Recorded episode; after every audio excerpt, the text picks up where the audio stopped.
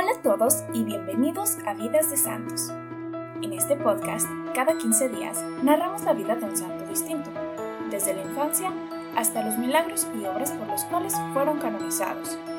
La idea de este podcast es poder sacar unos puntos clave acerca de nuestros hermanos en la fe, que de algún modo nos han mostrado un camino hacia la santidad y hacia Cristo.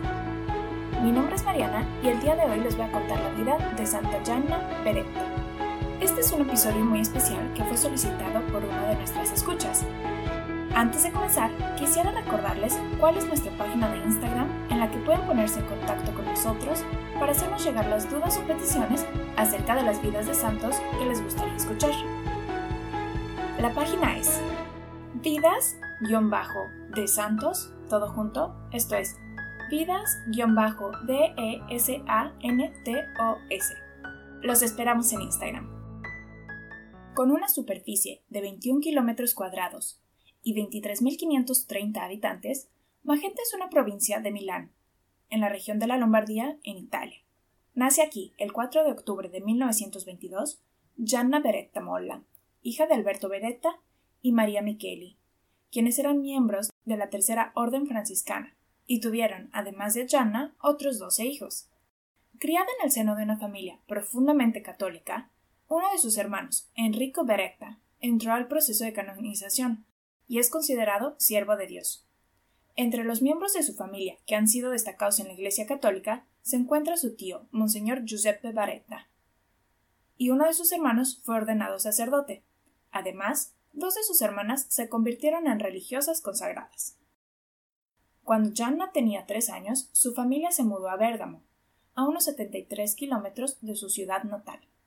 Ahí creció y el 4 de abril de 1928, con seis años de edad, recibió su primera comunión en la Catedral de Bérgamo. Dos años más tarde, en esa misma iglesia, realizó su confirmación. Después de la muerte de una de sus hermanas, su familia se volvió a mudar, esta vez a Génova. Cuando Gianna tenía 16 años, tuvo que suspender sus estudios por motivos de salud, y en esa época decidió realizar unos ejercicios espirituales de San Ignacio de Loyola. Tres años después volvió a su ciudad natal para vivir con sus abuelos, y a los veinte años comenzó sus estudios de medicina en Milán. Además de sus estudios de medicina, estaba muy involucrada con la acción católica, y a los veintiocho años se especializó en pediatría. En diciembre de 1954, cuando no tenía 32 años de edad, conoce a Pietro Molla, un ingeniero diez años mayor que ella, y un año después se casan en la Basílica de San Martín en Magenta. Como parte de su luna de miel, fueron al Vaticano. Gianna y Pietro tuvieron tres hijos: Pierluigi, Mariolina y Laura. En 1961, cuando Gianna estaba embarazada de su cuarto hijo, le diagnosticaron cáncer en el útero. Los doctores le dieron tres opciones. Uno, abortar. 2. Una histerectomía, que es la remoción del útero, ya sea de manera natural o por manera quirúrgica. Pero este procedimiento hace que sea imposible, o prácticamente imposible, volver a quedar embarazada y habría sido la pérdida de su hijo de todas maneras. La tercera opción era solo remover el tumor. Jana rechazó las dos primeras opciones y pidió que solo el tumor fuera removido.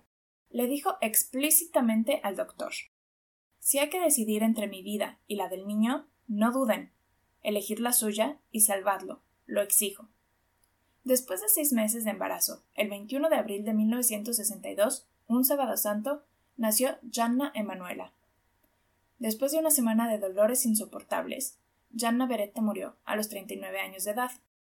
El 24 de abril de 1994, el Papa Juan Pablo II la beatificó en una ceremonia solemne en la Plaza de San Pedro en Roma. Diez años después, fue canonizada por Juan Pablo como la patrona de las mujeres embarazadas y las enfermas del cáncer uterino y mamario. Entre los milagros realizados por su intercesión están los siguientes. El primer milagro tuvo lugar en Brasil, en 1977, cuando las enfermeras le rezaron para que curara a una mujer que estaba por dar a luz, pero tenía el cuerpo lleno de infecciones, a la mañana siguiente las heridas ya no sangraban. El segundo milagro llegó con el nuevo siglo, aunque también fue en Brasil.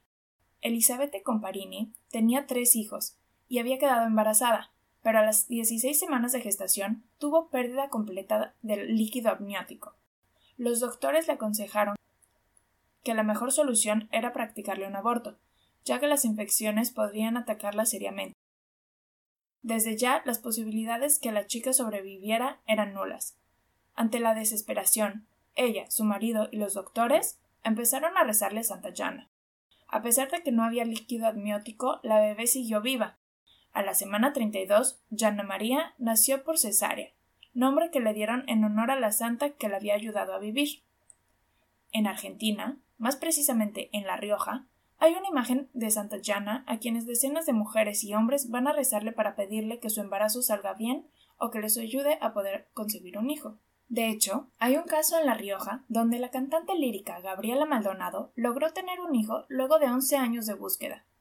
Quizás Dios quiso que sea así para que dé testimonio al mundo y a mi gente para despertar la fe, había dicho en una comunicación con Radio Fénix. Hemos llegado al final de este episodio. Muchas gracias por habernos acompañado.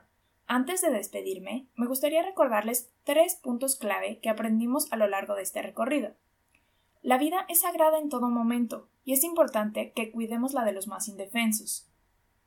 2. Se puede ser santos teniendo una vida laica. 3.